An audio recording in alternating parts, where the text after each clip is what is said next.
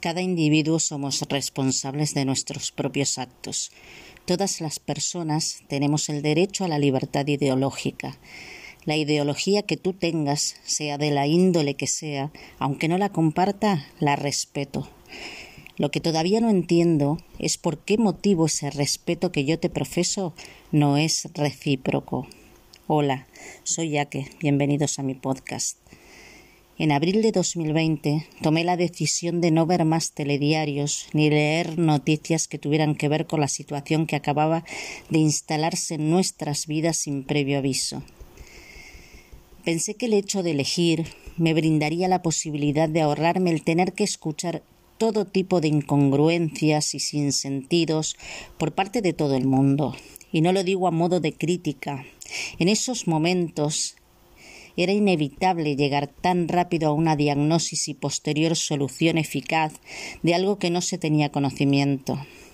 Esa parte la tenía controlada, pero la parte de los incontables vídeos, audios y textos que llegaban por WhatsApp estaba totalmente fuera de control por lo que creí conveniente exponer en mi perfil que no deseaba recibir más ese tipo de contenido en ningún formato, que lo que yo quisiera averiguar lo haría de forma en que lo creyera conveniente. Pues bien, la gran mayoría de mis contactos me respetó y no volvió a enviarme nada, pero hubo unos pocos realmente pocos, que pasaron olímpicamente de mi petición y siguieron con sus envíos masivos tanto así que les tuve que mandar por privado la misma petición, y esta vez sin éxito, porque a día de hoy me siguen bombardeando con la misma basura de entonces. Igual no podéis entender el desagrado que me produce un hecho que puedo cambiar con un simple bloqueo. Pero aunque parezca fácil, no siempre lo es. Primero, no deseo bloquear a esas personas porque sus cualidades superan con creces la molestia que me supone la llegada de un contenido no deseado cada tanto. Segundo, lo que más me irrita de todo eso es que se trata pura y exclusivamente de fake news. Tercero, detrás de cada bulo hay un partido político, generalmente siempre el mismo. Digo generalmente siempre el mismo porque es verdad no porque no me simpatice ese en concreto. Los que me conocéis o no, pero soléis escucharme, sabéis bien que no soy simpatizante de ninguno, que así como critico lo que a mi punto de vista está mal hecho, aplaudo lo bueno sin importarme el color. Cuarto, la gente tiene la mala costumbre de reenviar todo lo que les llega en cuanto a bazofia se refiere. Lo inocuo no, eso no lo comparten, no les interesa. Quinto, muchas de esas personas tienen, tienen plena conciencia de que lo difundido es mentira, pero como son afines al partido político capaz de generar dicha falacia, contribuyen a la guerra sucia de la misma manera que lo hacen los que no se molestan en contrastar la información antes de reenviar. Y sexto, lo que rebasa lo inmoral, que me parece de una bajeza total es que para que ese tipo de vídeos terroristas tengan más visitas y no los mandes a la papelera antes de abrirlos, es que te pongan una carátula totalmente inofensiva de mascotas o de tomas graciosas y al abrir te encuentres con gente inculta dando el típico discurso zafio intentando influir en tu forma de pensar y de actuar. Yo me pregunto cómo la gente aún no se ha cansado de dar la brasa después de dos años. Porque si bien es verdad que a algunos tan incultos como ellos, a los que carecen de voluntad y a los que no tienen criterio propio, les han logrado convencer, a otros nos han llegado a hastiar completamente. Hay miles de asuntos realmente importantes sin atender, pero para muchos es más conveniente inventar bulos que ocuparse de lo necesario. El pasado episodio hablaba de las palabras que reconoce Google para luego enviarte la información concreta y la verdad le estoy dando muchas vueltas al respecto. Sobre todo por las últimas disputas acaecidas en el seno del Partido Popular sobre la veracidad de una investigación al hermano de la presidenta de la Comunidad de Madrid. ¿Cómo no? Ella siempre tiene que estar ahí. Por recibir del erario público más de 280.000 euros de los que no se conoce el concepto. En 2020, la Comunidad de Madrid concedió un contrato a una empresa propiedad de un amigo de la familia Díaz Ayuso por valor de más de un millón y medio de euros para la adquisición de mascarillas. Lo que todavía no se ha podido saber es por qué el hermano de la honorable se ha beneficiado de tan sustanciosa suma si el contrato no le fue concedido a él. Pero a lo que voy, su consanguínea lleva desde entonces de pataleta en pataleta para que se paralice la investigación que según ella es ilegal por carecer de pruebas. Por cierto, la única prueba que no se ha podido presentar es la factura del dinero percibido por su hermano. Según dicen, ha desaparecido. No se sabe si por arte de magia o porque nunca ha existido.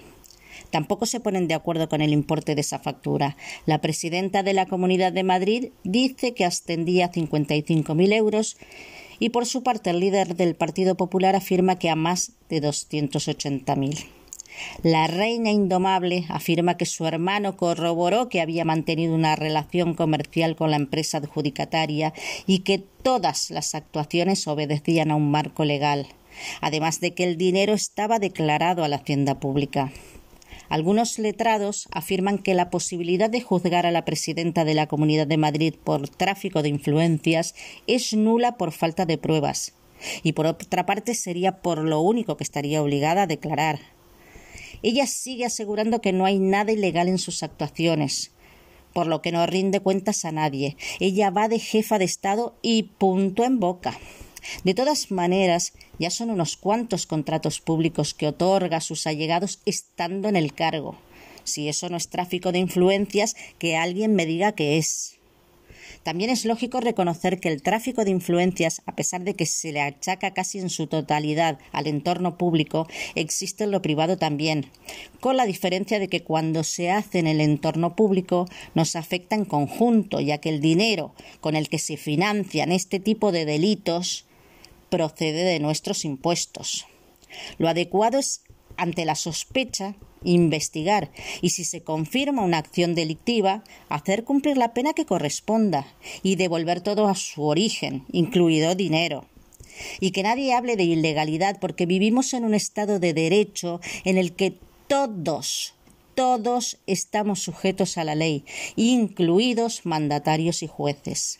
Si su hermano ha declarado a la Hacienda Pública 55.000 euros y ha cobrado más de 280.000, ha cometido fraude fiscal. En cualquier caso, me pregunto cómo ha podido declarar el dinero en cuestión si la factura estaba desaparecida. ¿Habrá recibido trato de favor de los asesores fiscales? No sería nada raro, porque tratándose de gente que con una sola llamada te puede tanto hundir en la miseria como llevarte a la cima, seguro que los de Hacienda no se lo habrán pensado dos veces. Menudos buitres. Me parece que Isabelita ha incurrido no solo en uno, sino en varios delitos. Y además de creernos tontos, piensa que al decir que no hay pruebas, éstas no aparecerán por ningún sitio y no se le podrá pedir responsabilidades. No es lo mismo la ocultación de pruebas que la inexistencia de las mismas. Como siga así, se va a empoderar tanto que va a acabar quitándole la corona a la consorte del rey. En fin, ella quiere acusar a su partido de espionaje por investigarla. Bueno, a su partido, que vaya a saber uno cuál es. Desde luego el Partido Popular no. A eso solo los ha usado como catapulta y a la extrema derecha para montar la barrila, ya que son expertos. Lo de ella es más totalitario. Ella quiere llegar a lo más alto sola, única ella. El partido de Isabelita Ayuso y los ayusistas, que sigan soñando. Esta vez no. sea como sea, es normal que siendo quienes son todos ellos se les investigue. Máxime cuando gastan cantidades ingentes de dinero público, sobre todo en comisiones y regalías. Pero si no quieres rendir cuentas, deja el puesto público que tienes y vete de asalariada como todos los demás. Sigo diciendo lo mismo. Esas son las cuantías que se les resta a la miseria que le otorgan a educación y sanidad.